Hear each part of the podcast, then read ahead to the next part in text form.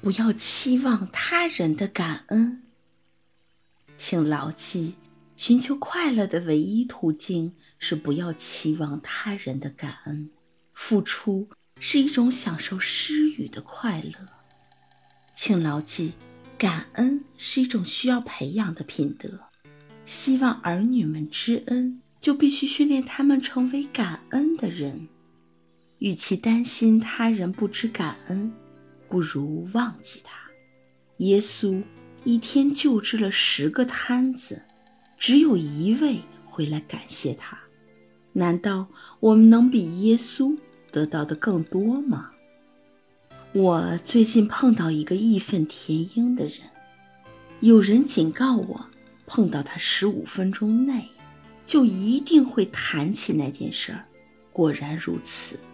令他气愤的事儿发生在十一个月前，可是他还是一提起就生气。他简直不能谈别的事儿。他为三十五位员工发了一万美元圣诞节奖金，每人差不多三百美元。结果没有一个人谢谢他。他抱怨地说：“我很后悔，我居然……”发给他们奖金。一个愤怒的人，浑身都是毒。我衷心同情面前这位浑身是毒的人。他有六十岁了。人寿保险公司统计，我们还能活着的平均年数是目前年龄与八十岁之间差数的三分之二。这位仁兄，如果他能够幸运。大概可还活十四五年，结果他浪费了有限的余生中的将近一整年，对过去的事儿感到愤愤不平。我实在是同情他。除了愤恨与自怜，他大可自问：为什么人家不感谢他？有没有可能因为待遇太低，工时太长？或是员工认为圣诞奖金是他们应得的一部分，也许他自己是个挑剔又不知感恩的人，以至于别人不敢也不想去感谢他。或许大家都觉得，反正大部分利润都要缴税，不如当成奖金。不过反过来说，也可能员工真的是自私、卑鄙。没有礼貌，也许是这样，也许是那样，我也不会比你更了解整个状况。我倒是知道，英国约翰逊博士说过，感恩是极有教养的产物，你不可能从一般人身上得到。我的重点是，他指望别人感恩，乃是一项一般性的错误。因为他实在不了解人性。如果你救了一个人的生命，你会期望他感激你吗？你也许会。可是塞缪尔·莱维兹在他当法官前，曾是位有名的刑事律师，曾使七十八个罪犯免上电椅。你猜猜看，其中有多少人曾事后致谢，或至少寄个圣诞卡来？我想你猜对了，一个也没有。耶稣基督在一个下午使十个摊子起立行走，但是有几个人回来感谢他了呢？只有一位。耶稣环顾门徒问道：“其他的九位呢？他们全跑了，谢也不谢，就跑得无影无踪。让我来问问大家。”像你我这样平凡的人，给了别人一点小恩惠，凭什么就希望得到比耶稣更多的感恩？人间的事儿就是这样，人性就是人性，你也不用指望会有所改变，何不干脆接受呢？我们应该像一位最有智慧的罗马帝王马库斯·阿列留斯一样。他有一天在日记中说道：“我每天会碰到多言的人、自私的人、以自我为中心的人。忘恩负义的人，我也不吃惊或困扰，因为我还想象不出一个没有这些人存在的世界。他说的不是很有道理吗？我们每天抱怨别人不会感恩图报，到底该怪谁？这是人性，还是我们忽略了人性？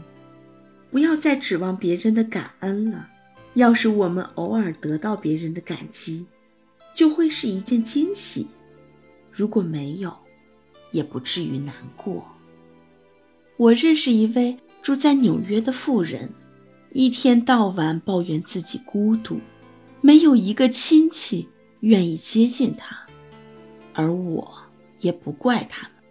你去看望他，他会花几个钟头，喋喋不休地告诉你。他侄儿小的时候，他是怎么照顾他们的？他们得了麻疹、腮腺炎、百日咳，都是他照看的。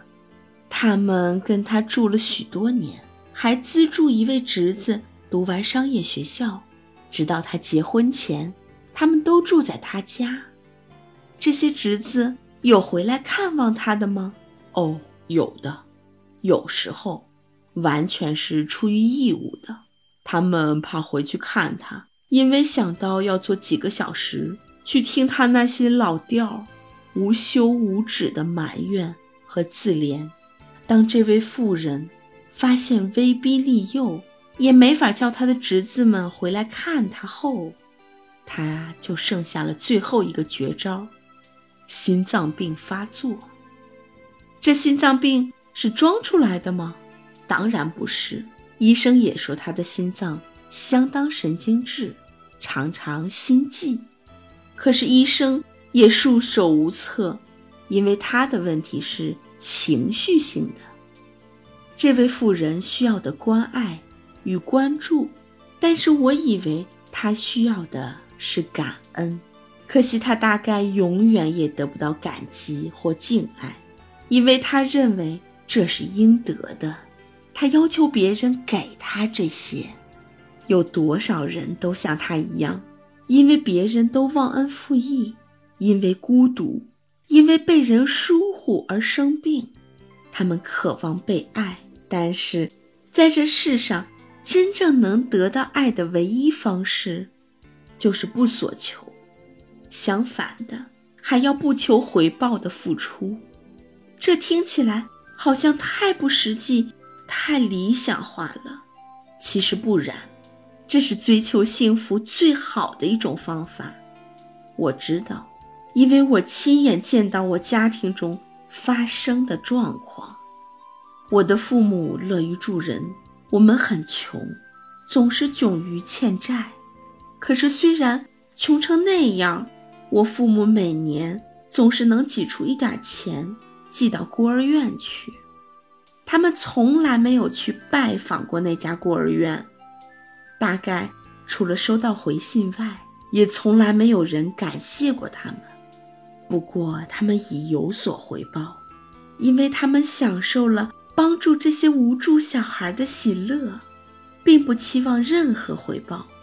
我离家外出工作后，每年圣诞节，我总会寄张支票给父母，让他们。买点自己喜欢的物品，可是他们总不买。当我回家过圣诞时，父亲会告诉我，他们买了煤、日用品，送给城里一个有很多小孩的贫苦妇人。施舍与不求回报的快乐，是他们所能得到的最大的快乐。我坚信我父亲已符合亚里士多德所说的。懂得享受快乐的理想人的标准了。亚里士多德说：“理想人会享受助人的快乐。要追求真正的快乐，就必须抛弃别人会不会感恩的念头，只享受付出的快乐。为人父母者总是怨恨子女不知感恩，即使是杀剧主人翁李尔王。”也不仅教导不知感恩的子女比毒蛇的利齿更痛蚀人心。但是，如果我们不教育他们，为人子女者如何会知道感恩呢？忘恩原是天性，它像随地生长的杂草；感恩却如玫瑰，需要细心栽培和爱心的滋润。假如子女们不知感恩，应该怪谁？可能该怪的，就是我们自己。如果我们总是不教导他们向别人表示感谢，怎么能期望他们来谢我们？我认识一位住在芝加哥的朋友，他在一家纸盒工厂里工作的很辛苦，周薪不过四十美元。他娶了一位寡妇，他说服他向别人借了钱，送他第二个前夫的儿子上大学。他的周薪用来支付食物、房租、燃料、衣服及缴付欠款。他像奴隶似的苦干了四年，而且从不埋怨。有人感谢他吗？没有。他太太认为是理所应当的。那个儿子自然也是一样。他们一点儿也不感到对这位继父。有任何亏欠，即使只是道谢一声，这怪谁呢？这个儿子吗？也许，但是这位母亲不是更不该吗？认为这两个年轻的生命不应该有这种义务的负担。他不希望他的儿子由负债开始他们的人生，所以他从没想到要说你们的继父。赞助你们念大学，多好的人呢！相反的，他的态度却是：哦，那是他起码应做到的。他认为没有施加给他们任何负担，可是实际上，他让他们产生了一种危险的意识，认为这个世界有义务让他们活下去。果然，后来这位男孩。想向老板借点钱，结果深陷窘境。我们一定要记住，孩子是我们造就的。举例来说，我姨母从来不抱怨儿女不知感恩。我小的时候，姨母把她母亲接去照料，同时也照料她的婆婆。我现在仍记得两位老人家。坐在壁炉前的情景，他们有没有麻烦我姨母？我想一定很不少。但是你从他的态度上一点也看不出来，他真的爱他们，向他们嘘寒问暖，使他们感觉到家的温暖。而他自己有六个子女，可他从不觉得自己做了什么伟大的事儿。